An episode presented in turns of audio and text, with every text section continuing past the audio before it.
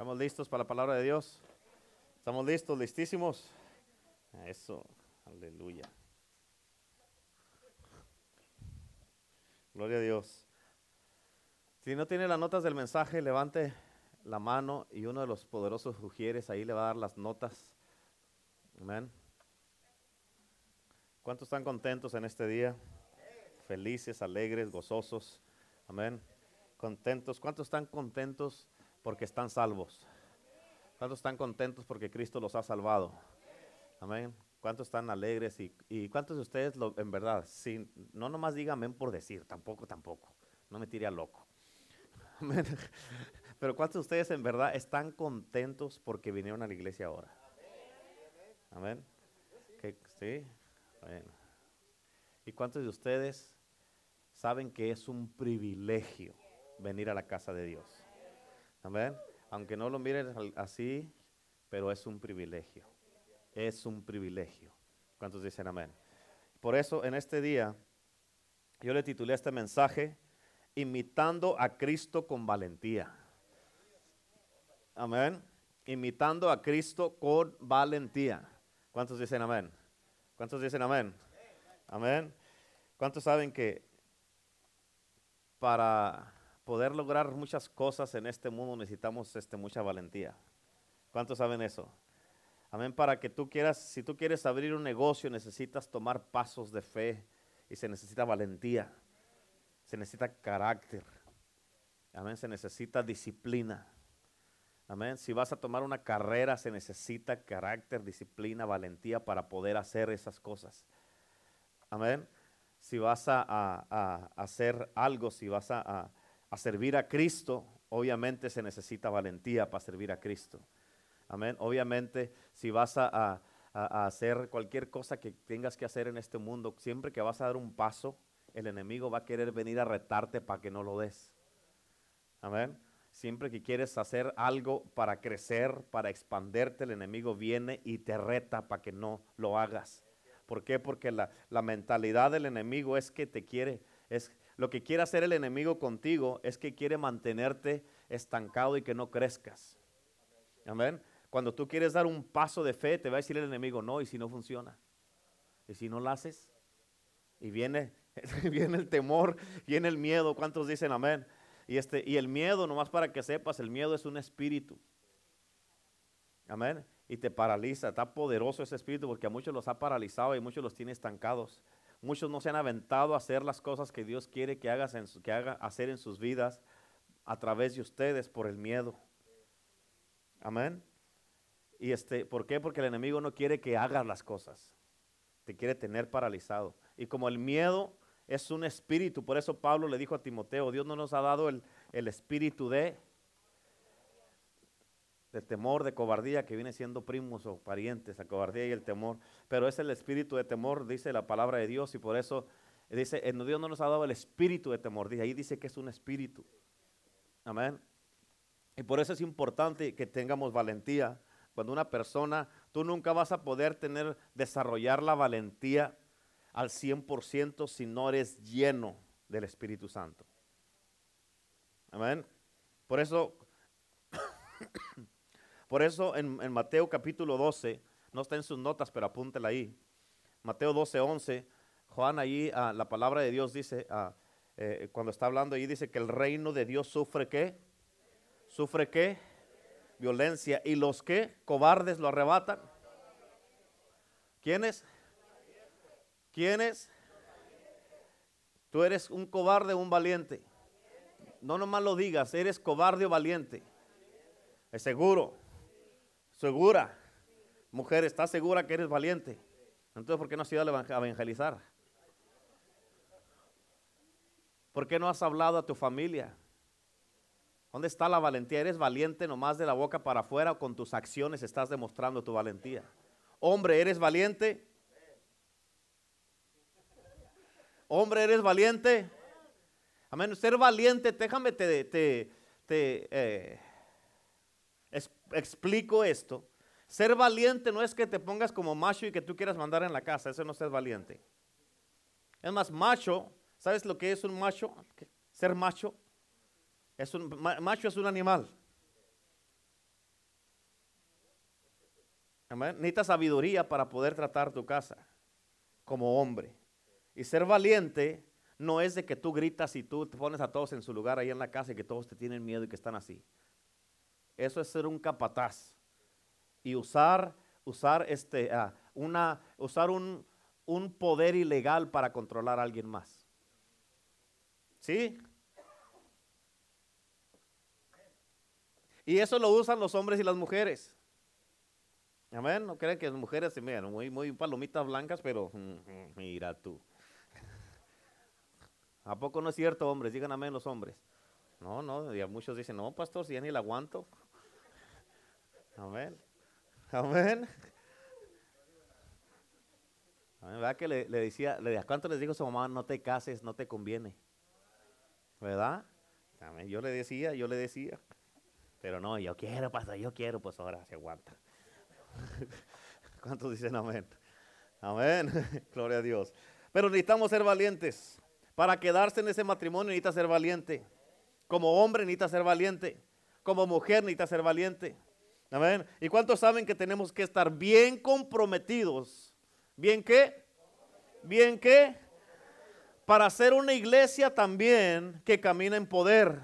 Una iglesia valiente. ¿Cuántos dicen amén? Por eso vamos a hacer estos evangelismos y ahí vamos a ver quiénes verdaderamente dijeron aquí que son valientes y quienes verdaderamente van a ir y demostrar que son valientes.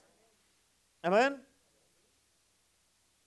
Y muchos yo sé que ya están ahorita, pues yo voy a decir esto, que no pude por esto, que no pude, son excusas. Amén.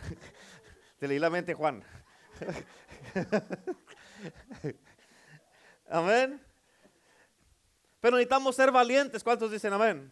Amén. Y tenemos que ser una iglesia que demuestre el reino de los cielos y que demuestre el reino de Dios, pero en poder. Amén. Una cosa que es muy importante es que tenemos que entender por qué tenemos que demostrar. Escucha, tienes que entender esto.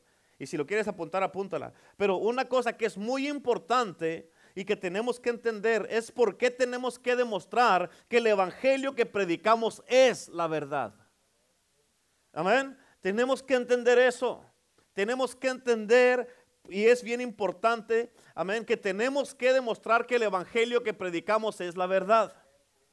Amén. Tienes que entender todo el privilegio, porque es un privilegio. Escúchame, tienes que entender todo el privilegio que tenemos al cargar este mensaje, el mensaje de la cruz. Al cargar este mensaje en nuestra boca para confrontar las tinieblas, las enfermedades, amén, las opresiones de la gente, derribar y destruir toda obra del maligno y tener en orden, amén, traer, ayudarle a la gente a traer orden a la vida de la gente con el poder de Cristo Jesús que está en nosotros. ¿Cuántos dicen amén? Para eso vivimos, hermanos.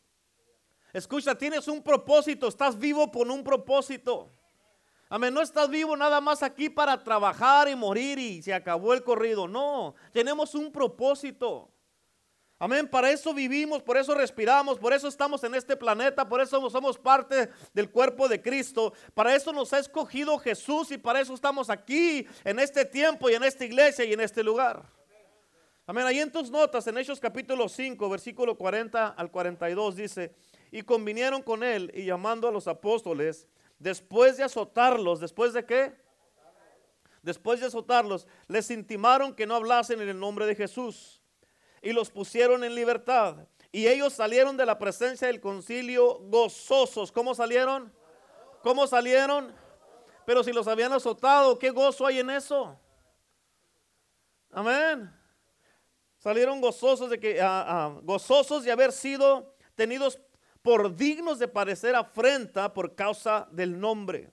Y todos los días en el templo y por las casas no cesaban de enseñar y predicar a Jesucristo. ¿Cuántos dicen amén? Por eso escucha, es bien importante que vas a ser perseguido porque, porque vas a predicar a Cristo, porque vas a hablar de Cristo, que te van a criticar tus familiares y ahí viene otra vez el hermanito, ahí viene el aleluya, o ahí, viene, eh, ahí vienen estos otra vez y que, que te van a criticar, que van a hablar de ti, aún en tu misma casa puede ser que te hablen, te critiquen y que, y que se, se burlen de tu vida, se burlen de tu iglesia, que se burlen de lo que estás haciendo, pero sabes qué, hey, esa es parte de la persecución. ¿Cuántos dicen amén? En, en, Hechos capítulo 6, el versículo, nomás apunta la del versículo 1 al, al, al 11. Del versículo 1 está la historia de cuando escogieron a Esteban y a todos ellos que ah, los, los escogieron y dijeron que, eran, que tenían que ser hombres llenos del Espíritu Santo, de sabiduría y de buen testimonio. Amén. Y en el versículo 7 por ahí dice la palabra de Dios, dice, y crecía la palabra de Dios y se multiplicaban eh, todos los días los discípulos que estaban haciendo. ¿Por qué? Por lo que ellos estaban haciendo, por lo que estaban trabajando. Y lo que miramos hasta aquí, esto es un ciclo. Amén, un ciclo de gente llena de fe y de poder. Amén. Y la fe, hermanos, tiene que ser demostrada con poder. ¿Cuántos dicen amén? La fe debe de ser demostrada con poder. Apúntalo. La fe debe de ser demostrada con... ¿Ya lo apuntaron? Diga conmigo, write it down. La fe debe ser demostrada con poder y con una acción activa. Y con una acción activa. ¿Cuántos dicen amén? Porque tú puedes decir que sí tienes fe y que sí crees y que eres valiente, pero cuando vamos al evangelismo, si no vas, no tienes acción. No estás demostrando, tu fe se demuestra cuando nos vamos todos. Yo soy parte de este cuerpo y vamos todos juntos. Pero está caliente. ¿Usted cree que el diablo le importa que esté frío o caliente? Él se lleva las almas al infierno, esté frío o caliente y no le importa. Amén. Y como iglesia de Cristo tenemos que levantarnos, tenemos que predicar. Amén. Esté frío o caliente. ¿Por qué? Porque estamos aquí para hacer una misión y con un llamado y un propósito. Y cuando eso pasa, que demostramos la fe con poder y con una acción activa, fíjate, Dios contesta con señales y prodigios. Ah, fíjate, hay a muchos que, que sí les gustan los milagros. ¿A cuánto les gustan los milagros? Amén. Especialmente cuando te ocurren a ti, ¿verdad? ¿Sí o no? ¿Sí? Hay muchos que sí les gustan los milagros. Amén, las señales, los prodigios. A mí me encanta ver milagros. Me encanta cuando Dios hace un milagro para mí. Pero hasta la misma vez, quiero que entiendas esto, hay muchos que no les gustan los milagros, porque quiero que entiendas esto. Porque con eso se está demostrando que cuando un milagro ocurre, se está demostrando que hay un Dios que se interesa en ti. Amén. Cuando ocurre un milagro, se está demostrando que hay un Dios que se interesa en ti. Y eso requiere que cambiemos. Y te lo voy a explicar. Porque escucha, no hay tal cosa donde Dios esté interesado en entretenernos y hacer un show con milagros para que estemos nosotros, wow, wow. Dios no se interesa en eso. Porque cada señal, cada milagro, cada prodigio es una invitación de Dios para ti, para que tengas una relación personal con Él. Amén. Y por eso mucha gente rechazan, ¿por qué? Rechazan los milagros porque, porque no, no quieren cambiar. Amén. Y no quieren darle cuentas a nadie, pero escucha, un milagro, tienes que entender esto y acuérdate de esto y si quieres apuntarlo, apúntalo si quieres. No te voy a decir, si lo quieres apuntar allá tú. Amén. Si no, pues ahí, usted sigue como está. Pero un milagro es Dios hablándote a ti y diciéndote, quiero cambiarte a ti también. Un milagro es Dios hablándote a ti y te está diciendo, quiero sanarte. Un milagro es Dios hablándote a ti, diciéndote, así como restauré este matrimonio, quiero restaurar el tuyo. Así como saqué este de las drogas, quiero sacarte a ti también. Un milagro es Dios diciéndote, así como traje libertad a esta persona que estaba en depresión, que estaba eh, eh, llena de amargura y todo eso, como la, le traje libertad, así te quiero libertar a ti. Es Dios hablándote a ti a través de ese milagro. El problema es de que la gente, como no quieren cambiar, niegan los milagros. ¿Por qué? Para seguir como están. Amén. ¿Sí o no? Pues dígame algo, aunque sea, por favor, demuestra que está vivo en el nombre de Jesús. Amén. Cuando los discípulos, escucha, cuando los discípulos empezaron el ministerio, su ministerio después del día de Pentecostés, ellos empezaron una revolución con grandes milagros, señales y prodigios y con una fe impresionante. Y eso es lo que causó que la, la iglesia creciera rápidamente. Por eso te digo, escucha esto, acuérdate, la salvación es gratis. No nos cuesta nada a nosotros, ya le costó a Jesús. Amén. Lo que cuesta es ser un verdadero cristiano. Eso es lo que cuesta porque no todos quieren pagar el precio para servir a Cristo. Amén. ¿Por qué? Porque la salvación, todos, si, yo, si, tú, le, si tú y yo le preguntamos a toda la gente con que nos encuentremos, aún a tus familiares que no son cristianos, si tú le preguntas si quieren ir al cielo, te van a decir que sí. Todos quieren ir al cielo. Amén. Pero no quieren aceptar a Cristo Jesús y vivir para Cristo. Quieren hacer lo que quieren aquí en la tierra. Quieren vivir como quieren en la tierra. Quieren hacer su vida como sin que nadie les diga nada. Pero quieren ir al cielo de todas maneras. Pero así no funciona. Amén. O Cristo es número uno o no es nada en tu vida. Amén. ¿Escucharon? O Cristo es, número uno, no es nada en tu vida. No, no, por eso la Biblia nos dice, no os engañéis, Dios no puede ser burlado. No te engañes a ti mismo. ¿Cuántos dicen amén? Pero que cuando hay una gran fe, hay grandes milagros, grandes señales y prodigios, y hay una grande cosecha, y grande también es la persecución. Amén. ¿Sí o no? Eh, la persecución viene. Tampoco crees que el diablo se va a quedar, no, pues este ya, ya anda ganando almas, déjenlo en paz. Le va a decir, denle más duro a ese o a esa. Amén. Pero todos sabemos, hermano, con todo esto sabemos que somos una iglesia poderosa. Amén. ¿Por qué? Porque somos más que vencedores. ¿Qué no nos dice la Biblia eso, que somos más que vencedores? Amén. Amén. Sí va a haber persecución, pero como somos una iglesia poderosa, sabemos que no va a haber nada en este mundo que nos pueda parar ni tumbar. ¿Por qué? Porque siempre hay uno que nos levanta y nos ayuda para que no caigamos. Y eso es el poder del Espíritu Santo en nuestras vidas. ¿Cuántos dicen amén? Es por eso que la primera iglesia tuvo éxito, porque ellos oraron para que Dios les diera más valor, más valentía al predicar la palabra de Dios. Tuvieron persecución. Luego, luego, cuando empezaron a predicar, ellos empezaron a tener persecución los empezaron a perseguir, los querían matar, los querían apedrar, echar a la cárcel. Amén. Y eso mismo debe de ser nuestra oración. Señor, danos más valor. Danos más valentía, más poder, más autoridad. Señor, danos más coraje, más determinación, más energía, más ganas de hacer, Señor, las cosas que tú quieres que hagamos, Señor. Danos más milagros, más señales, más maravillas, Señor. Manifiéstate en lo que estamos haciendo. Amén. ¿Por qué? Porque si no, si, no se salva la gente o si no hacemos milagro, ¿cómo nos va a creer la gente? ¿Cómo vamos a demostrar que el Dios que predicamos es el verdadero? ¿A poco no es cierto? Necesitamos esa clase de, de, ah, señales, esa clase de milagros, esa clase de, manifestaciones. Amén. Y el poder de esta iglesia, por eso se llama la iglesia el poder del Evangelio. Amén. Lo tenemos que, que demostrar. Tenemos que demostrarlo. Este poder se nos tiene que notar, nos tiene que salir hasta por los poros. ¿Cuántos dicen amén? Amén. Nos tiene que salir, se tiene que notar. Por eso, fíjate, en, en Hechos 4, ahí en tus notas, Hechos 4, 13, dice la Biblia, entonces viendo el denuedo de Pedro y de Juan, ¿viendo qué? Viendo el denuedo, dice, y sabiendo que eran hombres sin letras y del vulgo, se maravillaban y le reconocían que habían estado con Jesús. Fíjate, esto nos califica a ti y a mí, ¿a poco nos suena como nosotros? Amén, de que tal vez no tenemos mucho estudio y que estamos del vulgo y que no andábamos antes de Cristo mal. ¿Sí o no? Pero o sea, fíjate, ese denuedo, porque Pablo no tenía denuedo antes. Amén. Pero ese denuedo dice, viendo el denuedo, está aquí se está refiriendo a algo. Ese denuedo era el poder que estaba dentro de ellos, era el poder del Espíritu Santo, era la, era la valentía que Dios les había dado. Amén, por eso ellos andaban haciendo lo que estaban haciendo. Pero fíjate cómo dice la siguiente escritura en Mateo 26, 73. Dice, un poco después, acercándose los que por allí estaban, dijeron a Pedro, verdaderamente tú eres uno de ellos porque aún tu manera de hablar te descubre. En otras palabras, se te tiene que notar que eres diferente, se te tiene que notar que, eres cristiano, se te tiene que notar con la manera de hablar. La gente se te tiene que quedar viendo y decir, este, tú hablas, ¿qué, qué, tú qué? ¿Por qué hablas diferente que la demás gente? Tú no hablas como una persona normal. ¿Qué tienes? Tengo a Cristo.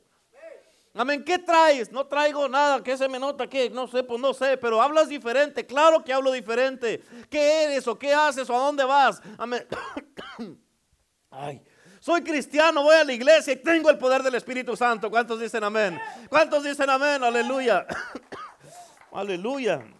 Amén. Fíjate, ¿sabes? Aquí a Pedro le dijeron esto, porque antecitos de eso, Pedro había negado a Cristo tres veces. Ahora, como puedes ver, Pedro no tenía de nuevo, porque no tenía la valentía para pararse por Cristo. Ya había negado a Cristo tres veces. En este mismo capítulo, unos versículos anteriores a esos, Pedro no tenía de nuevo. Amén. Pero la escritura que te leí en Hechos capítulo 4, anterior de esa, aquí ya había sido lleno el Espíritu Santo y aquí sí vieron el denuedo que no tenía Pedro. ¿Cuántos dicen amén? Por eso es bien importante que te entiendas y así nos tiene que reconocer la gente a nosotros, así se nos tiene que notar a nosotros, amén, con nuestra manera de hablar, nuestra manera de ser, nuestra manera de caminar, nuestra manera de, comportarnos con la gente, la manera de que nos tenemos conversaciones con la gente, en nuestro porte, nuestra seriedad, nuestra vida, nuestro estilo de vida, se nos tiene que notar que somos diferentes. ¿Cuántos dicen amén? Se nos tiene que notar, amén. ¿Y por qué? Porque somos diferentes. Cristo nos hace diferentes. Cristo viene y nos cambia y nos transforma nuestras vida nos hace diferentes. No puedes seguir siendo la misma persona teniendo un Dios tan poderoso adentro de ti. No puedes seguir siendo una persona que se sigue comportando como un niño todavía después de 20, 30, 40, 50 años. Ya está viejo por el amor de Dios. Amén. Todavía batallando ahí porque, ay, que mi esposa, que, ay, que esto, que hay que aquello, por favor, ya madure. Ya después de ya, ya de Amén. Con cualquier cosita ya andan. ¿Cierto o no es cierto? Y se nos tiene que notar que somos diferentes también por el amor que nos tenemos unos a otros. Entiendan esto, hermano. Este mundo en estos tiempos, más que nunca, tiene que mirar que la iglesia demuestra lo que dice. ¿Escuchaste? Este mundo en estos tiempos, el mundo tiene que mirar que la iglesia demuestra lo que dice. Amén. ¿Sabes qué quiere decir eso? Que tenemos que ser hombres y mujeres de palabra. Amén. Tú, tú me estás diciendo que tu Dios, que tu Cristo es poderoso. A ver.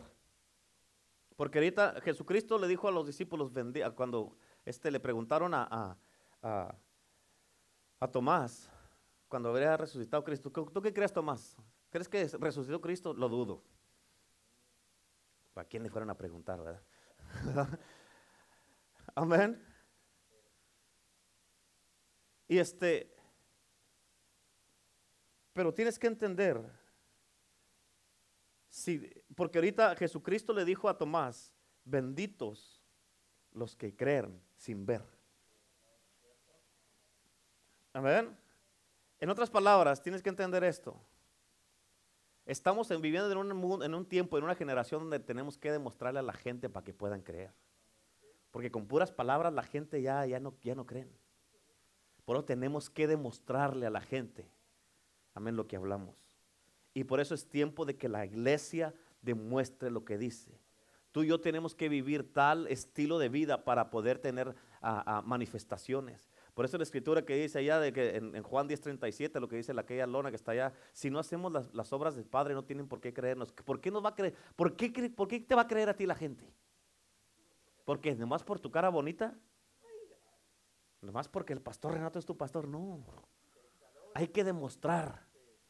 Tenemos que demostrar. ¿Cuántos dicen amén? Y hacer las obras del Padre no es nomás este, ah, eh, eh, eh, que, eres una buena persona, un mejor esposo, una mejor esposa, es demostrar con milagros, señales y prodigios. Amén. Por eso, hablando de demostrar, en 1 Corintios 4:20 en tus notas dice, cuando alguien pertenece al reino de Dios, ¿cuántos pertenecen al reino de Dios? Really. ¿Qué dice allí? Lo demuestra por lo que hace y no solo por lo que dice. ¿Cuántos pertenecen al reino de Dios? ¿Lo está demostrando? ¿Por qué no viene el evangelismo? ¿Por qué no quiere ir a ganar almas? Amén. Decir amén es fácil. No podemos hablar de poder y no tenerlo. No podemos hablar de fe y no demostrarla. ¿Por qué? Porque la fe sin obras es. ¿Cuántos tienen una fe muerta? Digan amén. Digan amén, pues no demuestra nada. Amén. Tenemos que demostrar la fe aún en medio de las persecuciones. ¿Cuántos dicen amén? Amén. Amén. Que, porque fíjate, bien importante. Aún en medio de las persecuciones tienes que demostrar que mayor es el que está en ti que el que está en el mundo. Tienes que demostrarlo porque escúchenme hermanos, tienes que entender esto. Algo, algo viene a la iglesia de Cristo que tiene que ver con el plan maravilloso de Dios para su iglesia. ¿Escuchaste lo que te dije? Hey, estoy mirando a unos, la verdad que. Amén. Estoy hablando y están así. Algo viene para la iglesia de Cristo. Y nada. ¿Cuántos, ¿Cuántos de ustedes han visto cuando las vacas van a cruzar las vías del tren y que está pasando el tren? Está el tren a todo lo que, bueno, les voy a decir, pues, que me lo han visto, ahí les va. Amén. Va, está pasando el tren a todo lo que da y las vacas así. Está, y las vacas. Sin parparear. Y muchos de ustedes así están. Estoy hablando, algo grande viene a la iglesia de Cristo que tiene que ver con el plan maravilloso de Dios.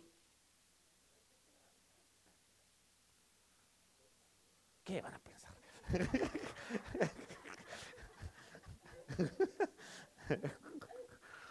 Amén. Yo luego, luego me doy cuenta, eh, hay veces que hay unos que están así. Ya no me están poniendo atención, olvídate, olvídate, ya. No. Y luego después, por ahí el pastor, ¿por qué se enoja? ¿Cómo no me va a enojar? So, No lo dije por ti, hermana, pero pues ya te descubriste. Amén. Amén. Gloria a Dios. Amén. Escúchame otra vez. Algo grande viene a la iglesia que tiene que ver con el plan maravilloso de Dios. Algo grande viene a la iglesia que tiene que ver con el plan maravilloso de Dios que Dios tiene para la iglesia. Y lo mejor de esto es que nosotros hemos nacido para eso para lo que Dios va a traer a la iglesia. Amén. Yo le dije a Dios, escúchame, yo le dije a Dios, Señor, ¿será que esto del avivamiento, que tenemos años orando por esto? Amén. Y de lo que viene a la iglesia, ¿será algo que nada más nosotros queremos y que todos estamos de acuerdo en la iglesia para estar orando por algo? Y no sea algo que tú nos vas a dar. ¿Será que sea eso, Señor? Y Dios me dijo, yo lo dije, yo lo voy a cumplir, compa. Yo digo, ok, ok, ok, porque así como hablo yo, me habla Dios a mí también. Me dijo, compa. Amén. Pues es mi compa, pues es mi compa. Dios es un amigo bueno del que quiera ser amigo de Dios. Y Dios me dijo, si paras de predicarlo, si paras de hablar de esto, es que no me crees. Dios dijo, dile a mi pueblo que no paren de creer porque sí lo van a mirar. Amén. Esto no es un invento de hombres, esto es un movimiento de Dios, dijo el Señor. ¿Cuántos dicen amén? No paren de creer, siguen hablando de eso, sigue predicando de eso, sigan creyendo, sigan orando, porque mayores cosas de las que han visto van a mirar y grande va a ser la recompensa y la cosecha que tengo para ustedes. Amén. Yo he buscado, me dijo el Señor, yo he buscado a alguien que tenga el valor suficiente y me crean. Y me crean, dijo, y me crean, amén, para dar este avivamiento. Y no había encontrado a nadie, pero veo que ustedes sí me creen, porque no paran de orar y no paran de orar y no paran de orar. Amén. Me dijo, dile a mi pueblo que no pare de creer, que siga clamando, porque ya viene en camino. ¿Cuántos dicen amén? Tienen que prepararse, dijo Dios, porque no saben, amén, no se imaginan lo que voy a hacer a través de ustedes. Amén. No saben lo que tengo que algo lo que tengo que lo que tengo preparado, dijo el Señor. Algo grande viene al poder del evangelio. Amén.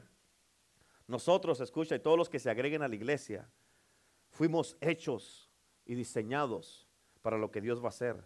Es algo tremendo, es algo impresionante. Amén. Es una explosión divina de parte de Dios. Y con esa explosión viene una gran cosecha de almas. Yo no sé tú, pero yo quiero ser parte de eso. Yo quiero eso. ¿Cuántos dicen amén? Amén. Y tú y yo así, como dice, de, como dijeron de Pedro, que era eh, sin letras y del vulgo. Amén. Y, y- así que miraron a Pedro. Así estamos tú y yo. Tal vez, hermano, se ha mirado como que a veces de que, pues, ¿dónde está este hermano? ¿Y por qué ahora no vino? ¿Y ahora por qué no vino? Otra vez, ahora este, ahora el otro, ahora este, ahora aquel, ahora por qué no vino este otro hermano. Y, y ya estoy yo, ya tengo ganas de hermano por... Me, estaba viendo en el, espejo ahora, dije, ya me está saliendo una cana en la ceja también. Dije, no puedo creerlo. Dije, esta de seguro me la sacó Juan. Amén. Amén. Ahora este otro hermano, ¿y por qué no viene? Y ahí estoy, estamos alabando y estoy volteando por atrás. Y falta este. Falta esta. Y este también. Y también. Y, y está el Señor. Incomódalos para que no puedan ver la, la novela a gusto. Amén. Escucha, esta iglesia de poder, o esta iglesia poderosa de hombres y mujeres, valientes, Escucha, va a llegar el día, marca mis palabras. Esta iglesia poderosa de hombres y mujeres valientes, marca mis palabras, va a llegar el día donde vayamos al hospital y por la presencia que llevamos nosotros, no por nosotros, ¿ok? Por el que va con nosotros. Amén, por el Cristo, el Espíritu de Dios que está en nosotros. Amén, la gente se va a sanar sin necesidad de medicina. Marca mis palabras, hermano, marca mis palabras. Amén. Porque tú y yo vamos, digamos que vamos yo y Tony al hospital y que nos metemos allí. Amén. Y, la gente se va a sanar, no por él y por mí, porque sí estamos guapos y todo, ¿verdad? Pero es por el poder de Cristo Jesús, ¿verdad, Tony? Amén. Es por el poder de Jesucristo. Se va a sanar la gente. Amén, se van a sanar sin la necesidad de medicinas. Más la gente en el hospital no nos van a querer. Ahí vienen, no los dejen entrar porque nos van a quitar el negocio. En serio, porque lo que es las aseguranzas, la farmacia, lo que es el hospital, lo que es todo eso es puro negocio. Es una mafia. Es una mafia. ¿Cuántos dicen amén? ¿Por qué? ¿Y sabes por qué se van a sanar sin la necesidad de medicina? Porque la iglesia de poder se ha levantado. Porque la iglesia de poder agarró la valentía que, tenemos que, que, tener. ¿Cuántos dicen amén? ¿A cuánto les gustaría que pasara eso a través de su vida? ¿A cuánto les gustaría? Amén, que tú vayas y que tú sabes que no importa, este ya está desahuciado, estos son los que me gustan, tráigamelo. Amén, y que tú, que tú, tú hermano o hermana, tú llegues y que por el poder que está en ti, tú sanes a esas personas. Y no es para que, nos, que tú y yo seamos acá exaltados, y nada, es para que miren a Cristo, para que volteen con Cristo. Amén, que se salven y que crean a Cristo Jesús. Amén. Ok, ¿cuántos les gustaría que sí pasara eso? A través de sus vidas. Hermanas, ustedes tienen un potencial tan grande. Amén. Hermanos, tienen un potencial tan grande ustedes. Amén. Pero lo bueno es que sí puede pasar, pero para eso se necesita valentía sobrenatural. Escucha, los líderes de las naciones tienen que voltear a la iglesia y pedirle ayuda a la iglesia porque se van a dar cuenta que esto verdaderamente es lo que trabaja, el evangelio y el camino de Cristo que predicamos. Amén. Van a voltear a la iglesia y van a decir, hey, necesitamos su ayuda. Ayúdenos, ustedes son la respuesta, porque el gobierno, escúchame, el welfare y todo eso te puede durar un rato, pero Cristo te va a durar toda la vida. ¿Cuántos dicen amén? Cristo Jesús te puede durar toda la vida. Amén. Por eso tenemos que demostrar lo que somos y lo que decimos. Por eso hemos, para eso hemos nacido. Dios nos escogió, Dios nos creó y somos sus representantes aquí en la tierra para hacer una iglesia poderosa. Amén. Jesús, escucha, Él fue el modelo de los discípulos. Cuando, y cuando Él les dijo en Lucas, apunta estas dos escrituras, en Lucas 24, 49 y en Hechos 1, 4. Lucas 24, 49 y Hechos 1, 4. Fíjate, Él les dijo que esperasen la, la promesa del Padre, que es el Espíritu Santo. Y en el día de Pentecostés fue cuando empezó y se levantó la verdadera iglesia de poder y valiente. Amén. ¿Por qué? Porque ya tenían el Espíritu Santo con ellos. Y por eso hay un espíritu, ¿sabes que hay un espíritu que a mí chocamos y que me cae bien mal? ¿Quieres saber cuál es? Es el espíritu dominguero. Dominguero, sí, porque hay mucha gente que nomás el domingo va a la iglesia. No se paran en la iglesia los miércoles, amén, no van a los discipulados, nomás van el domingo a la iglesia. Un espíritu dominguero que, o el espíritu de Domínguez. Amén. Nomás, ¿por qué? Porque ahorita mucha gente solamente va los domingos a la iglesia y muchos tienen la actitud de que ellos están diciendo, piensan que le están haciendo un favor a Dios. Si hay algo más importante, no voy a ir a la iglesia porque tengo esto que hacer y Dios, tú espérate, cuando tenga tiempo Dios voy. Amén. Pero es miércoles, solo no tiene nada que hacer, no le hace. Yo voy nomás los domingos. Amén. Sale cualquier cosa, y, pero escucha, te voy a decir esto, te voy a dar una, una, algo que te quiero enseñar para que tú lo entiendas. Cuando tú haces eso, tú le estás enseñando a tus hijos que la iglesia y Dios no es una prioridad. Amén. Ellos van a, ¿por qué? ¿Sabes por qué? Ellos van a seguir tu ejemplo. Cuando tú no puedes llegar temprano a la iglesia, tú les estás enseñando a ellos que no, pueden, no le hace que, que no tengan disciplina y ellos van a llegar tarde aún a su trabajo. Amén. Dice la palabra de Dios en el libro de jueces, se me hace que es jueces 2, 10, por ahí va. Pero ahí está en la Biblia. Pero dice la palabra de Dios que se había muerto una generación y se levantó otra generación después de ellos, que no conocía a Dios ni las obras que había hecho Dios por Israel. Les preguntaron, oye, ¿y el Dios de que, de que, que servían? ¿Cuál Dios? Ni siquiera sé. Y ahorita esta generación está igual. ¿Por qué? Porque le pasan todo a sus hijos y porque no les hablan a sus hijos, no invierten en sus hijos, no les hablan de Dios a sus hijos. Y sus hijos no quieren venir a la iglesia, ah, ok, bueno, quédate. Mientras tú eres, ellos vivan en tu casa, ellos no tienen opción. Tú eres el padre y la madre y ellos tienen que hacer lo que tú digas. Amén. Si no, el día que se vayan de tu casa, sabes que van a ser tus hijos, ahí nos vemos y yo no quiero saber nada de la iglesia. ¿Por qué? Porque, y, tú, y si tú no les puedes ir a decir, tienes que ir a la iglesia, ¿para qué? Si tú, ¿qué me está diciendo a mí que vaya y tú no ibas? Amén. Tienes que ir de perdida los domingos. ¿Para qué tú nomás ibas cuando tenías chance? No tengo chance, papá. Tú me enseñaste eso.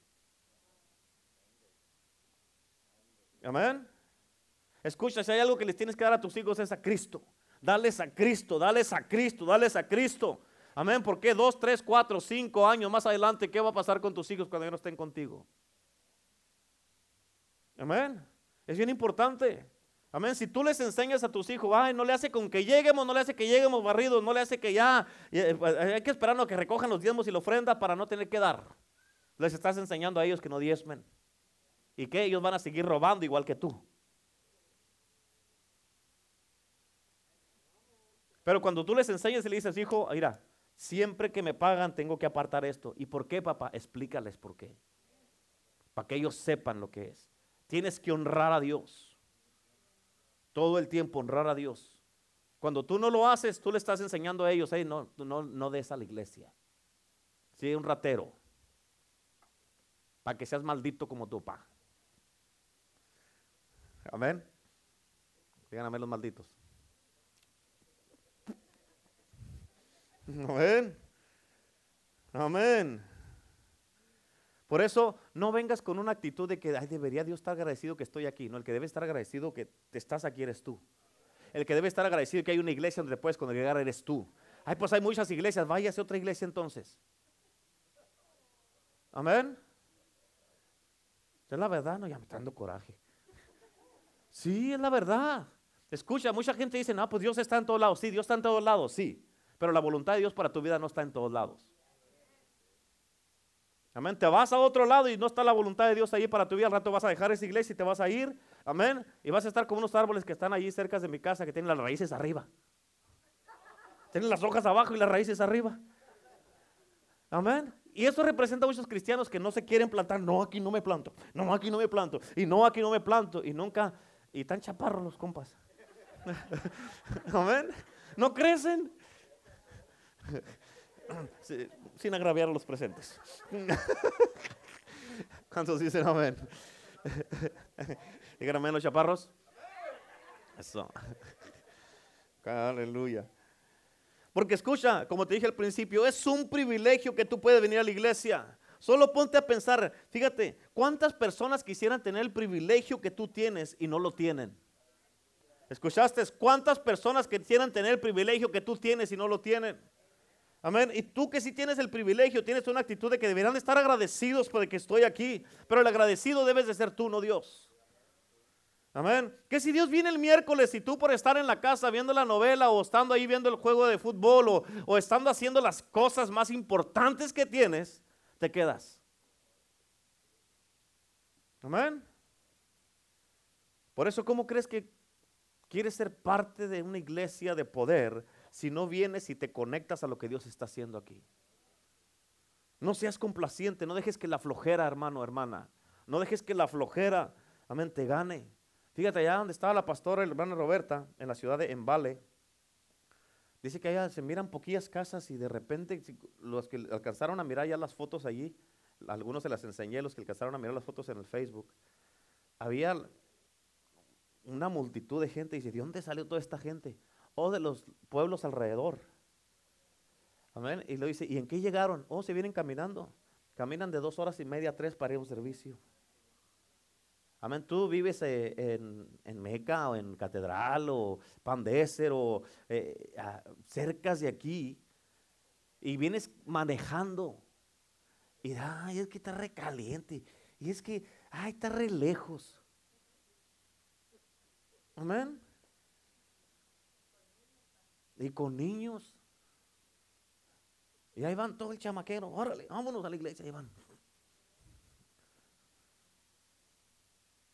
Amén. Y aquí que tienen carro, se les hace difícil. Diga conmigo, vergüenza me debería de dar. Es la verdad. Eso no, eso no. Amén. Tienes que tener un compromiso. Diga conmigo, tengo que tener compromiso. ¿Sabes que la palabra compromiso es una palabra bien poderosa? Amén. Es poderosa esa palabra. Compromiso. Amén. Si te vas a casar, tienes que estar comprometido, comprometida. Amén. Y ahorita ya no hay compromiso. La gente no se compromete. Amén o no. ¿Sabías de que cuando tú vas a... ¿Cuántos de ustedes han sacado su licencia a manejar? Espero que todos tengan los que manejan, ¿ok? Porque si no anda. Pero cuando, cuando vas a sacar la licencia a manejar, vas al DMV, te dan un libro para que estudies. Tienes que llevártelo a tu casa, estudias, estudias una semana o dos, el tiempo que, que estudies, que tenga, y luego regresas allá al DMV y luego tomas una prueba escrita. Bueno, ya ahorita está en computadora, pero es una prueba. Antes era escrita, estaba ahí contestando. Y después de eso, ya te ibas y no te daban una cita. ¿Para qué? Para hacer la prueba de manejo.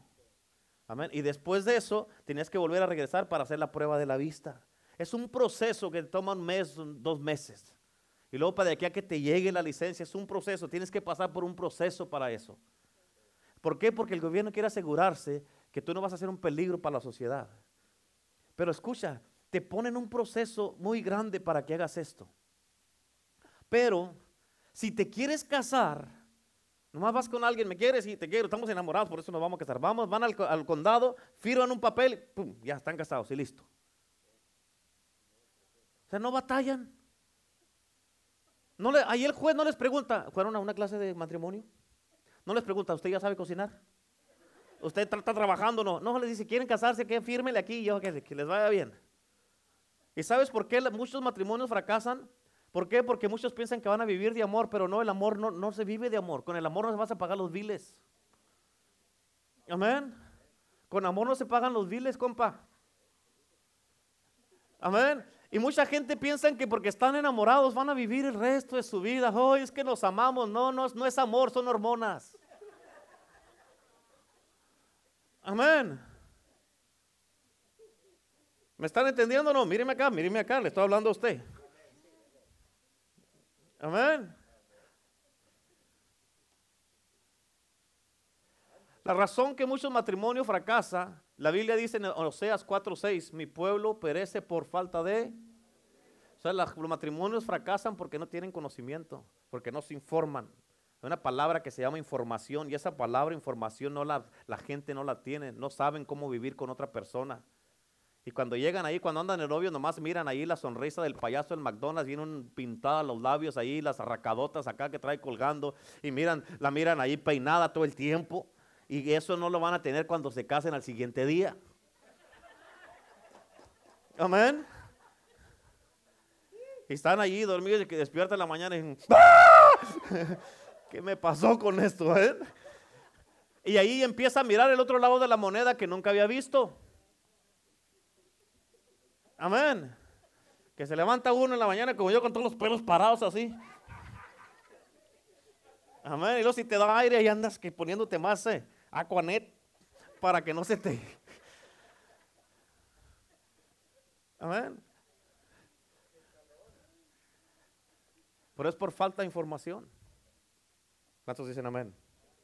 Por eso, regresando a la palabra compromiso, cuando tienes compromiso, tú dices, estés como estés, yo me voy a casar contigo. Sé que te vas a levantar en la mañana y vas a parecer la mamá de, de, de quién está bien, de este, ¿cómo se llama ese verde, el que sale el, ¿quién? El Shrek, sí, Shrek. Amén, porque vas a andar así, toda despeinada ahí, pero no le hace así te quiero. Así te amo, despeinada, sin maquillaje, así toda como andes ahí.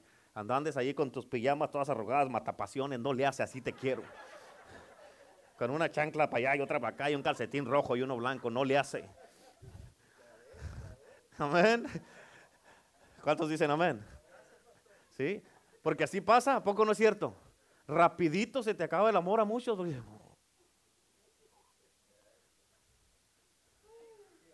Amén. Pero tenemos que tener un compromiso. Si quieres ser una persona que va a ser la iglesia de Cristo, tiene que tener compromiso. Amén. Un compromiso con qué? Con Dios primeramente y con la iglesia. Amén. De que tú vas a ser parte de lo que Dios está haciendo. Si no estás comprometido con Dios, vas a venir cuando quieras.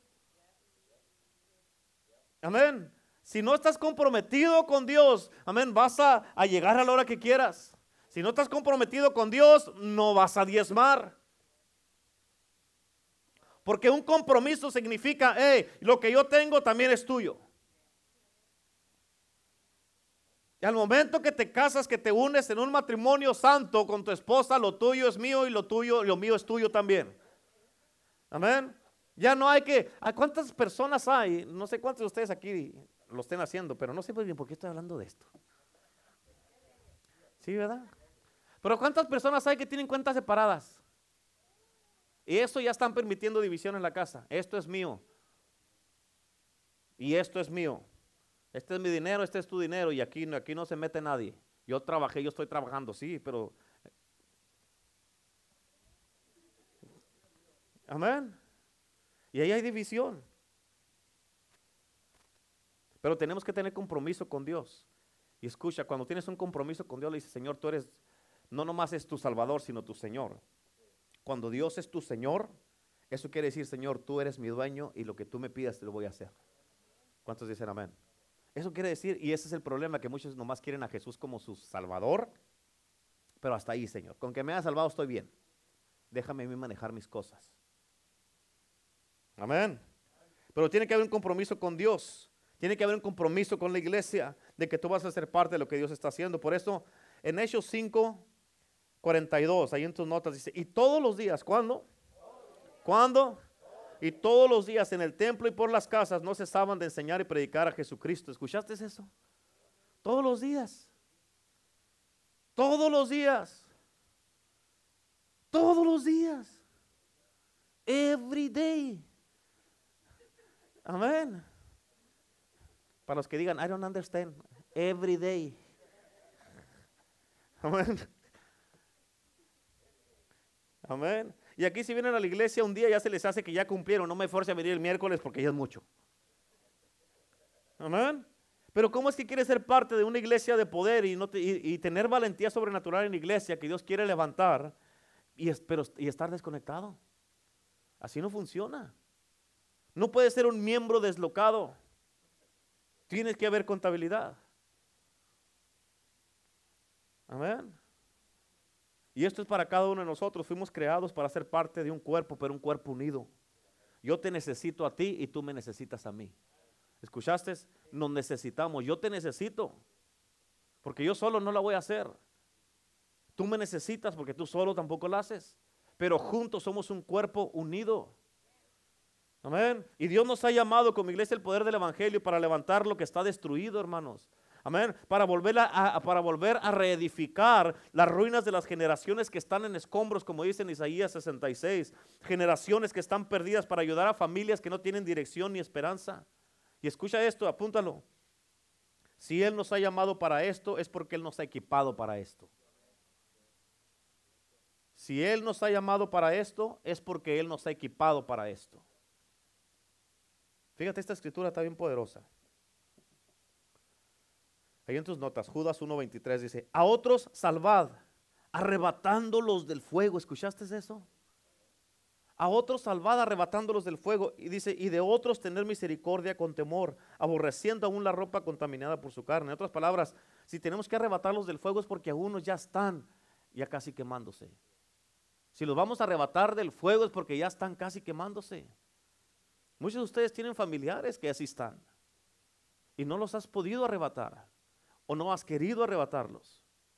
Dice, de otros tened misericordia con temor. ¿Sabes por qué dice con temor? Para que tú no vayas a hacer lo mismo que ellos están haciendo. Ten misericordia, ten la carga de que los vas a salvar, pero no vas a salvarlos y tú vas a hacer lo que ellos estaban haciendo. Amén. Aborreciendo aún la ropa contaminada por su carne. O sea, no te vayas a poner la ropa que ellos traían y que tú termines en la carne. ¿Cuándo fue la última vez que trajiste una persona a la iglesia? Una persona nueva, no que fuiste a recoger a alguien y le diste right. ¿Cuándo fue la última vez que trajiste una persona nueva a la iglesia? ¿Cuándo fue la última vez que pensaste en que si tus seres queridos no se entregan a Cristo, se van a perder y se van a ir al infierno? ¿Quieres eso? Es como si tú vas, tienes un familiar que está enfermo, lo llevas al hospital o con el doctor, y el doctor te dice, tú, sabes que se está muriendo, el doctor te dice, lleves esta medicina, este, este jarabe, se lo va a dar cuando lleguen a la casa y esto lo va a aliviar, esto lo va a salvar. Y llegan a la casa, le dice, acuéstese, acuéstese aquí, no se preocupe. Y ahí está acostado o acostada, pero nunca le das la medicina. ¿Sabes qué va a pasar? Tu familiar se va a morir. ¿Por qué? Porque tú tienes la medicina, la cura para él o para ella y no se la estás dando. Es lo mismo como iglesia. Amén. Nosotros tenemos el Evangelio de Cristo, tenemos aquí la respuesta para la salvación de ellas, pero si no se las damos se van a perder y se van a morir sin Cristo. Amén. Por eso siempre digo que mientras haga, siempre he dicho, y no sé cuánto, ya hace mucho que no lo digo, pero siempre digo, mientras siga habiendo sillas vacías, va a seguir habiendo corazones vacíos. Amén. Y Dios nos ha llamado a eso, a traer almas para llenar sus corazones. Pero tenemos que estar 100% comprometidos con Cristo. Tiene que haber un compromiso total, así como Cristo lo hizo con nosotros. Su compromiso fue total que dio su vida por nosotros, murió por ti. Tú no mueres por algo que no crees. Tú no mueres por algo con lo que no estás comprometido. Amén. Fíjate, por eso, cuando estás comprometido, en Marcos 16, 15 en tus notas dice, y les dijo, id por todo el mundo y predicar el Evangelio a toda criatura. ¿Escuchaste? A toda criatura. Amén. A todos tenemos que ir a predicar el Evangelio. Y esto es lo que vamos a empezar a hacer. ¿Cuántos dicen amén a salir? Amén. Yo te voy, escúchame lo que te voy a decir. Piensa en una persona que tú sabes que necesita a Cristo, alguien que tú conoces. Alguien que tú conoces, que tal vez un familiar o un amigo, que alguien que necesita a Cristo. ¿Ya? Levante la mano cuando ya lo pensó, ya sabes quién es. Levante la mano. no, este no. No, no, levanta la mano cuando ya sabes de alguien que tú conoces, que tú sabes que necesita a Cristo.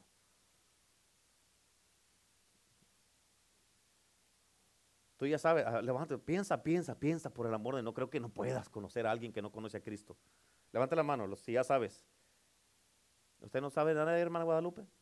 ¿No conoce a nadie que necesita a Cristo? ¿Aquí no conoce a nadie? Ah, ya ve, ya ve. Levante la mano. Amén. Todos, todos. Tú, Yolanda, ¿no conoces a nadie? Amén. Escucha, porque esto es lo que Dios quiere que hagas con esa persona que tú pensaste. Dios quiere que te tomes el tiempo, les llames o los visites, que trabajes con él, con ella o con ellos. Tal vez es un matrimonio y hagas algo como pareja con tu esposa. Le digas, ¿sabes qué, amor? Vamos a visitar este matrimonio. Vamos a llamarles, vamos a decirles que queremos este, hablar con ellos y queremos ir a visitarlos. Amén. Tal vez te junten, como digamos, la hermana a Cristina, la hermana Guadalupe, que vive allá en Catedral, ir a visitar a alguna persona. Tal vez te juntes con otro hermano como pareja, tal vez sea un hombre hermano, puedes ir a buscar un hermano. O hermana a una hermana. ¿Cuántos dicen amén? En otras palabras, Dios te está encargando a esa persona que tú pensaste. O a ese matrimonio en el que tú pensaste. Amén. Te está dando la responsabilidad para que no se pierda. ¿Por qué crees que pensaste en ellos? Amén. ¿Por qué crees que ellos fueron los que se te vinieron a la mente?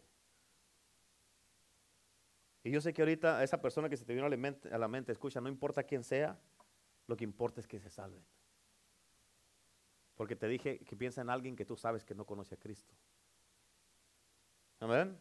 Y yo sé que para eso se va a ocupar valentía sobrenatural, pero Dios te la va a dar. Lo único que Dios quiere es que tú des el primer paso que le llames a esa persona, que les digas, hey, si eres un matrimonio, hey, nos gustaría ir a visitarlos, queremos compartir algo con ustedes.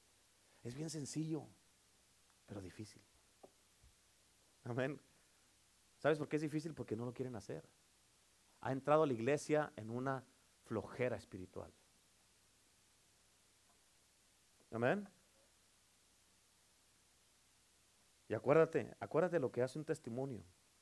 Un testimonio profetiza lo que puede ocurrir otra vez y declara que es posible otro milagro. Tú tienes un, testimonio, tal vez en tu matrimonio, en tu propia vida. Amén. Con el lugar de Guadalupe que dijo el sábado que a ella le gustaba el dolor ajeno, imagínate. Amén. Y eso tiene un testimonio ahí que puede ir a compartir con esa persona que se pensó ahorita. O tal vez no quieras ir solo, sola, diga, hey, ¿me acompañas? Y luego yo te acompaño a ti vamos juntos. La cosa es hacerlo, no importa cómo lo hagas, pero que lo hagas. Amén. Por eso, cuando uno hace eso, escucha cómo dice la palabra de Dios en Hechos capítulo 6, versículo 7. Dice, y crecía la palabra del Señor. Crecía la palabra del Señor. ¿Sabes por qué crecía? Porque la estaban compartiendo en todos lados. Y el número de los discípulos se multiplicaba grandemente. Escúchame, con eso vamos a estar multiplicándonos más y más y más y más. Pero tú y yo tenemos que hacerlo, tenemos que llamarles, tenemos que visitarlos, tenemos que eh, hablarle a la gente, tenemos que tomar esos pasos y tienes, cuéntales el antes de tu vida en Cristo y el ahora en Cristo. Amén, de cómo eras antes y cómo eres ahora, cómo eres ahora. En Hechos capítulo 2, versículo 46 y 47 dice, perseverando unánimes. ¿Cómo estaban? Cada día en el, en el templo y partiendo el pan en las casas, comían juntos con alegría y sencillez de corazón. ¿Sabes qué quiere decir esto? Y esto te lo voy a decir porque tal vez, porque yo sé que muchos tienen que entender esto. Donde dice comían juntos con alegría y sencillez de corazón, quiere decir de que estaban juntos y no tenían el problema ni estaban ahí, es que, ah, es que eh, eh, juzgándose unos a otros, hablando unos de otros, criticándose unos a otros. Amén, pensando mal unos de otros. Amén, ¿por qué? Porque habían recibido el Espíritu Santo y tenían alegría y sencillez de corazón. Amén, de que podemos estar todos juntos y yo sé que hay, yo tengo la confianza que nadie me está juzgando ni criticando, o que voy a pasar y que va a estar. Amén. se, a muchas se les mira a mucha gente. Amén. Viene una hermana que Dios la bendijo y que trae una blusa nueva y Amén. Se le quedan mirando y ¿Y qué decía, hermano? Hasta, se les pierde la conversación que tenían acá. Pero va pasando, hermano. Amén. Yo tengo como unos seis meses que no me compro una camisa y no me la he comprado porque no, hombre, van a decir, ahí están mis diezmos. Y el pastor trae mis diezmos puestos. Amén. Ya ver, otro día se me rompió una camisa porque... Mm, no, no, tampoco, tampoco, tampoco. Amén. Pero eso es lo que quiere decir alegría. Comían juntos, unánimes, estaban perseverando unánimes cada día. O sea, cada que nos juntamos aquí estamos juntos, comemos, podemos comer juntos, partir el pan juntos. Que unos comen más que otros, sí, no le hace que coma más que otros. Amén. Lo bueno que hay. Amén. Lo bueno que hay, ¿cuántos dicen amén? Comían juntos con alegría y sencillez de corazón. Este hermano ya lleva tres platos, déjelo que te coma cuatro. Esta hermana me sirvió bien poquito, pues cómase lo que le dieron, tal vez eso fue lo que le tocó. Amén. Aleluya. Amén. El versículo 47 dice, alabando a Dios, teniendo el favor con todo el pueblo, y el Señor añadía cada día a la iglesia los que habían de ser salvos. Amén. ¿Cuándo los añadía el Señor? Cada día los añadía. En otras palabras, cada que vengamos a la iglesia y que tengamos un servicio, cada miércoles y cada domingo, si nosotros nos unimos y empezamos a trabajar así como el cuerpo, el cuerpo de Cristo, amén, el Señor cada servicio va a añadir a la iglesia los que han de ser salvos. ¿Cuántos quieren eso? Amén. Y escucha, toda esta gente que Dios va a traer, ¿sabes por qué la va a traer Dios? Porque te está diciendo, eh, Cristina, quiero que lo disipules. Guadalupe, quiero que se ponga a trabajar y vaya, invierta tiempo con él o con ella.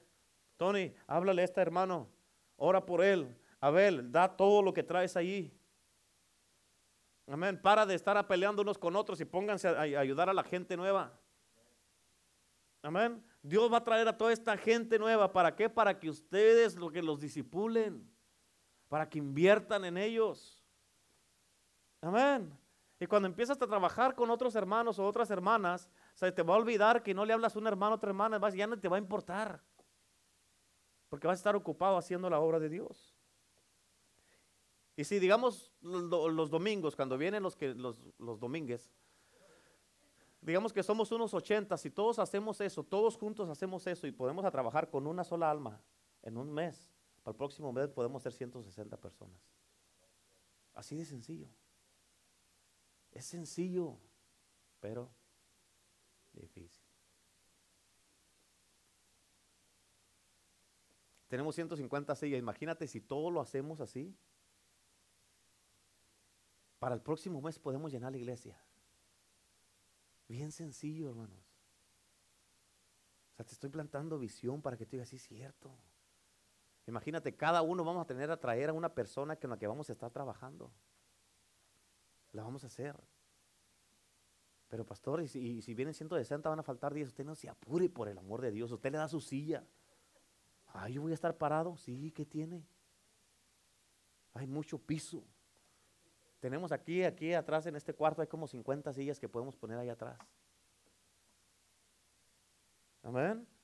arremos. Hacemos estas más para enfrente y ponemos todo el espacio allá atrás. Tenemos mucho espacio todavía. Fácil podemos poner unas 250 sillas aquí. Si lo hacemos. ¿Cuántos quieren hacerlo? A ver si es cierto que eres valiente y que tienes fe. Amén. Porque no nomás se trata de creer. Lo que se trata es que tenemos que llenar el cielo con almas. Dile que está a tu lado, gánate un alma. Ya, ya, ya, ya te estás pasando de viejo si no ganas un alma. ¿Sabes de que Escucha, te voy a decir algo. Esto no era parte del mensaje, pero pues ya me estoy emocionando. Cuando Jesucristo que vio la higuera, que fue a agarrar fruto de la higuera, estaba verde la higuera y todo eso.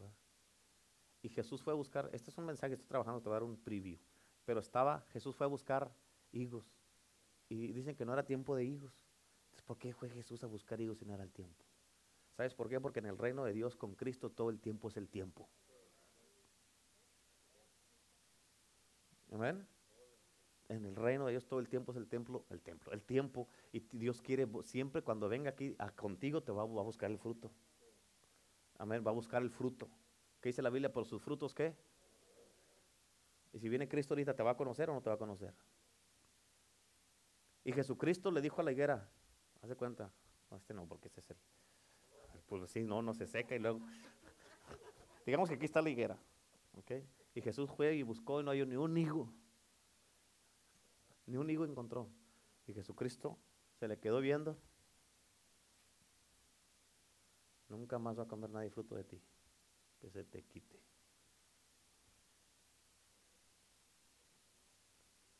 Escucha. Ahí se quedó la higuera con sus hojas verdes y todo. Y ahí. ¿Sabes qué quiere decir eso? Que Jesús te puede dejar que sigue la iglesia te vas a mirar verde y te vas a mirar ahí con adornado y todo, pero no vas a tener fruto. Y así hay mucho cristiano en la iglesia. Si viene Cristo y busca el fruto en ti, ¿qué te va a decir Jesús ahorita? Te, te va a mirando como la higuera qué desperdicio.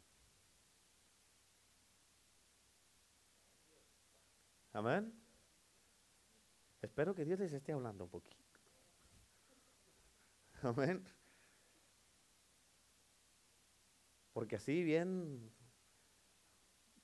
hasta mucha sombra dan y se miran bien y toda la cosa. Pero viene Cristo y no encuentra fruto. ¿Cuántos dicen amén?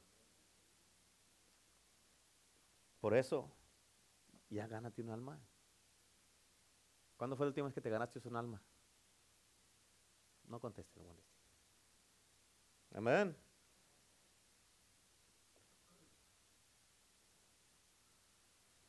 Fíjate cómo dice en Hechos capítulo 2, versículo 45.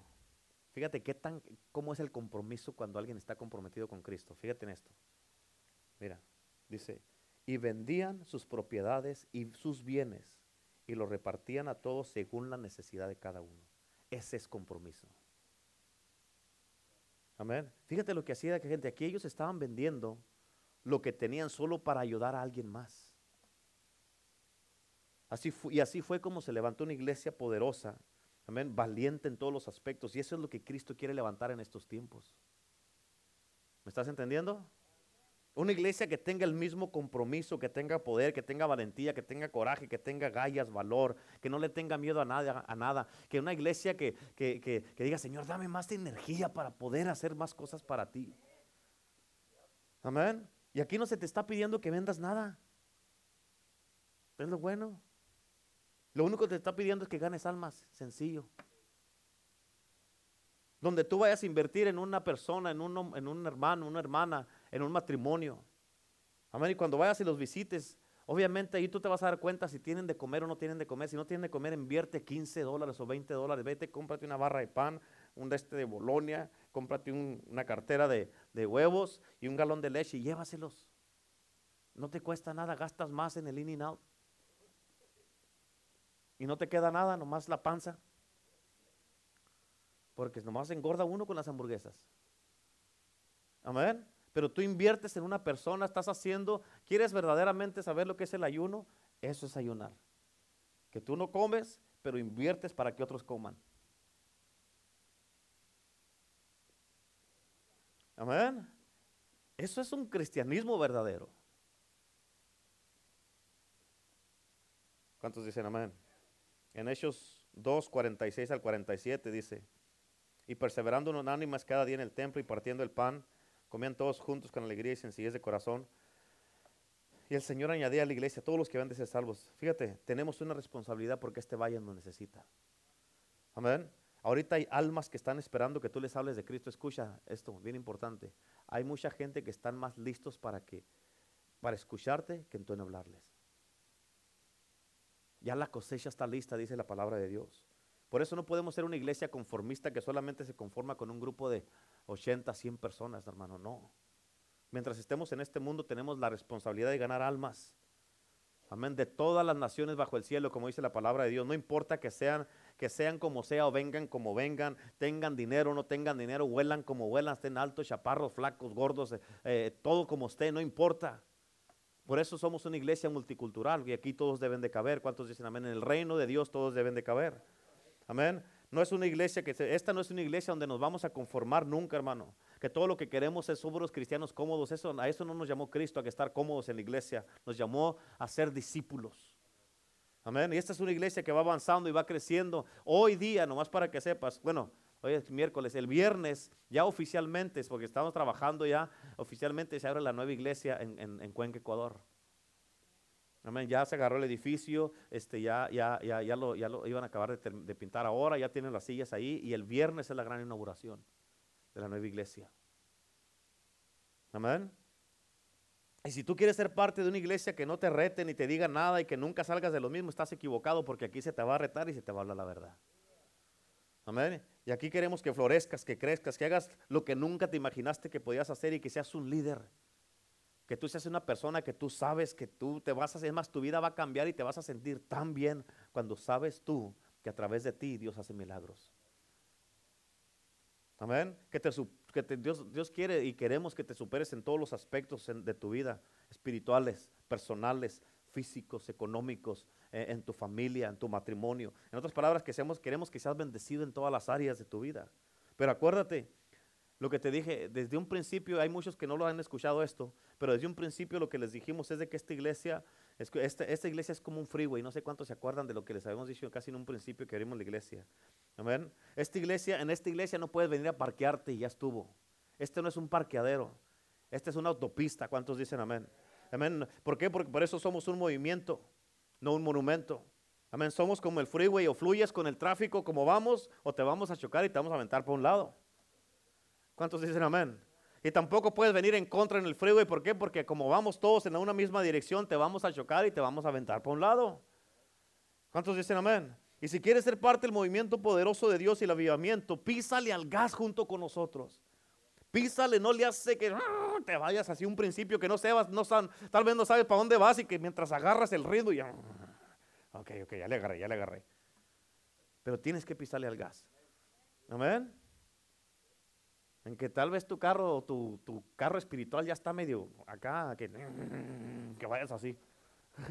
Amén, pero va a agarrar el ritmo. Cuando ya agarres un ritmo, se va, te vas a alinear bien. Amén. ¿Cuántos dicen amén? En Hechos 2.44 dice, dice ahí en tus notas, todos los que habían creído, todos los que habían creído, escucha, estaban, todos los que habían creído estaban, ¿cómo estaban? Todos los que habían creído estaban juntos y así es como tenemos que hacer esto que vamos a hacer, tenemos que estar juntos. Amén. Y tenían en común, ¿cuántas cosas? Estaban juntos y tenían en común todas las cosas. En otras palabras, tenían el mismo lenguaje, la misma visión, la misma misión, el mismo corazón. Amén. Iban jalando para un mismo lado, no unos para allá y otros para acá y otros para acá y otros para acá. No, todos vamos jalando para donde mismo. Amén. Y tenemos que tener todas las cosas en común. Y hoy día, hoy día yo quiero pedirle a Dios por tu vida. Yo quiero orar por ti en este día para lo que vamos a hacer y para las almas que vamos a estar ganando y para que Dios cuando ya te toque hablar o ministrarle a una persona, sepas exactamente lo que tienes que decir. Amén. Y para que Dios, por lo, todo lo que Dios va a hacer a través de tu vida, para que fluya en tu vida la valentía sobrenatural. ¿Cuántos quieren eso? Amén. Vamos a orar en este día y escucha, de hoy en adelante, de hoy en adelante, Dios no te va a dejar en paz. Vas a tener que llamarle a esa persona con la que te dije, piensa en una persona, le vas a tener que llamar porque Dios no te va a dejar en paz. Amén. Porque escucha, ¿sabes por qué no te va a dejar en paz? ¿Quieres saber por qué? Ya terminé. Porque tal vez, ¿por qué crees que Dios te la puso en tu mente? Y no te va a dejar Dios en paz porque tal vez tú seas la única esperanza para que esta persona venga a Cristo. Y si tú no les hablas, esa persona se pueda perder. Y escucha, no dejes que te pase lo que dice en el libro de Ezequiel, que la sangre de esa persona esté sobre ti, porque no hiciste lo que tenías que hacer. Amén. Póngase de pie y véngase para acá para el altar. Vamos a orar.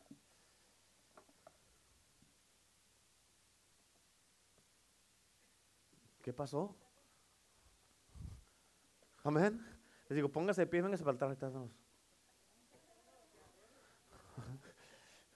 Amén. Véngase para acá, para el altar, no a las sillas, al altar, véngase. Ven acá, Juan. Amén. Aleluya.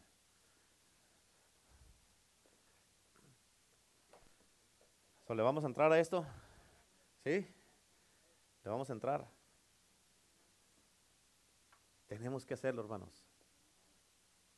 Escucha, al hacer esto, hermano, vamos a vivir una vida, como dice ahí, vamos a poder estar con alegría y con gozo de corazón todos. Sencillez de corazón. Pero vamos a, vamos a dar, a darle a esta gente todo lo que Dios nos ha dado a nosotros. Empezando con el amor, empezando con la palabra, empezando, hermano, con todos los depósitos que Dios nos ha dado, tenemos que dárselo a la gente. Tenemos que dárselo a la gente. ¿Cuántos dicen amén? Amén. ¿O quieres ser como la higuera? Que Dios te diga, nunca más, olvídate que vas a dar fruto ya. Te di muchas oportunidades, no quisiste. Vine a buscarle el fruto y no, no lo hallé. Amén. Imagínate nomás vivir en una vida con apariencia. ¿Por qué? Porque no. Ay, esta higuera se mira re bonita. Sí, pero pues nomás se mira. Amén. Así es que ¿Quiere dar fruto o no quiere dar fruto? Amén. Había un, un, árbol que en la Biblia que lo iba a cortar su dueño y alguien le dijo, no, no, déjame trabajar, dame otra temporada con esta planta y yo le voy a escarbar alrededor, le voy a abonar, le voy a, a, trabajar con ella para que dé fruto. Y eso es lo que quiere hacer el Espíritu Santo contigo ahora. Está diciendo que te va a dar otra oportunidad. Te voy a echar agüita, te voy a cuidar. ¿Para qué? Para que las vuelva a agarrar fuerzas estas raíces para que den el fruto que tienes que dar. Amén. Escucha, no, no, nunca te, te, te, ah, te, enfoques tanto en las cosas que debes, que tienes que hacer. O sea, sí es una responsabilidad que tenemos, pero no te enfoques tanto y le des todo a eso que le quitas a Dios lo que es de Dios. Y no nomás estoy hablando del diezmo y la ofrenda, estoy hablando de su tiempo. Porque imagínate que si estás tan enfocado en esto que tienes que hacer y te mueres ahí, ya nunca vas a hacer eso que tienes que hacer. ¿Por qué? Porque tienes que darle a Dios lo que es de Él. Tienes que dárselo. Y cuando tú te comprometes de esa manera con Dios, Dios te va a ayudar y hasta te va a, a, extender el tiempo para que seas más fructífero en lo que vas a hacer y tengas más fruto con, con menos tiempo que le inviertas a eso pero le estás dando a Dios el tiempo que se merece. Amén. Y con tus hijos, recuerda, ellos van a seguir tu ejemplo. Ellos van a decir, tú nunca me dijiste que tenía que ir a la iglesia. Ellos van a seguir tu ejemplo. Amén. Tú ibas cuando querías.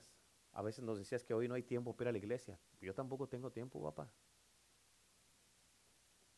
Tú no me enseñaste que tenía que diezmar. ¿Por qué me, dices que yo haga algo que tú no hacías? Así es que acuérdate de todo eso. Amén. Aleluya. Ahí donde está, ponga, pídele a Dios, dile, Señor, yo quiero que en esta otra oportunidad que me estás dando, yo quiero dar fruto, Señor. Quiero dar fruto. Pídeselo, pídeselo a Dios. yo quiero dar fruto, Señor, en este día. Ponte serio con Dios ahí donde estás.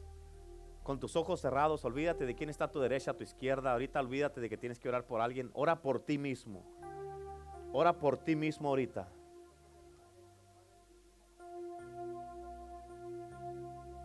Vamos, ora por ti mismo. Tómate el tiempo y ora por ti mismo. Aleluya.